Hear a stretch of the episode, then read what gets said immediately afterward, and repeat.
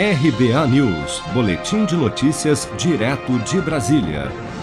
A Polícia Civil do Distrito Federal abriu um inquérito para apurar as ameaças feitas pelo cantor e ex-deputado federal Sérgio Reis a ministros do Supremo Tribunal Federal em áudios que circularam nas redes sociais no último fim de semana. Nas gravações, Sérgio Reis afirma que ele, juntamente com grandes produtores de soja e caminhoneiros, irão cercar Brasília e parar o país em setembro, caso o Senado não aprove o voto impresso e não retire todos os ministros do STF. Vamos ouvir.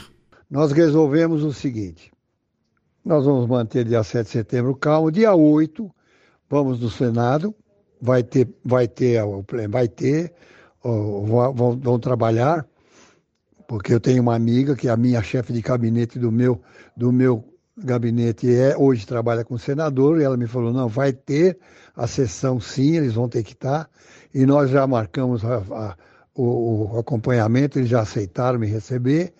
E eu vou entregar um documento para eles é o seguinte eu os caminhoneiros e os, os plantadores de soja os fortes os que carregam navios para fora para você ter uma ideia. Daí é, é, eles vão receber um documento assim. Vocês têm 72 horas para aprovar, para aprovar o voto impresso e para tirar todos os ministros do Supremo Tribunal Federal. Não é um pedido, é uma ordem. E enquanto o, o Senado não tomar essa posição que nós mandamos fazer, nós vamos ficar em Brasília e não saímos de lá até isso acontecer, uma semana, dez dias, um mês, e os caras bancando tudo, hotel e tudo, não gastam um tostão. E se em 30 dias eles não tirarem aqueles caras, nós vamos invadir, quebrar tudo e tirar os caras na marra. Pronto.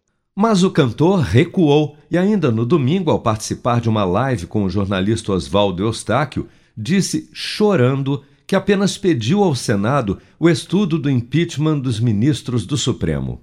Eu não pedi que acabasse com, o nada, eu pedi que fi, fizesse, que esses impeachments fossem estudados. Vamos fazer.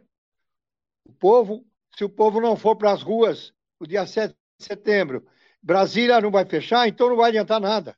O exército não pode fazer nada, o presidente não pode fazer nada e nós não podemos fazer nada. Nós estamos fazendo a nossa parte.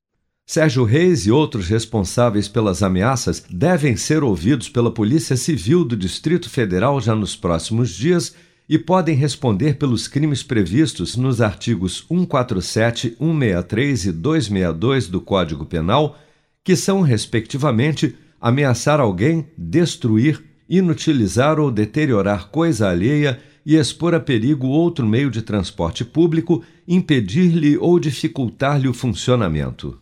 Você está preparado para imprevistos? Em momentos de incerteza como o que estamos passando, contar com uma reserva financeira faz toda a diferença. Se puder, comece aos pouquinhos a fazer uma poupança. Você ganha tranquilidade, segurança e cuida do seu futuro. Procure a agência do Sicredi mais próxima de você e saiba mais. Sicredi, gente que coopera cresce. Com produção de Bárbara Couto, de Brasília, Flávio Carpes.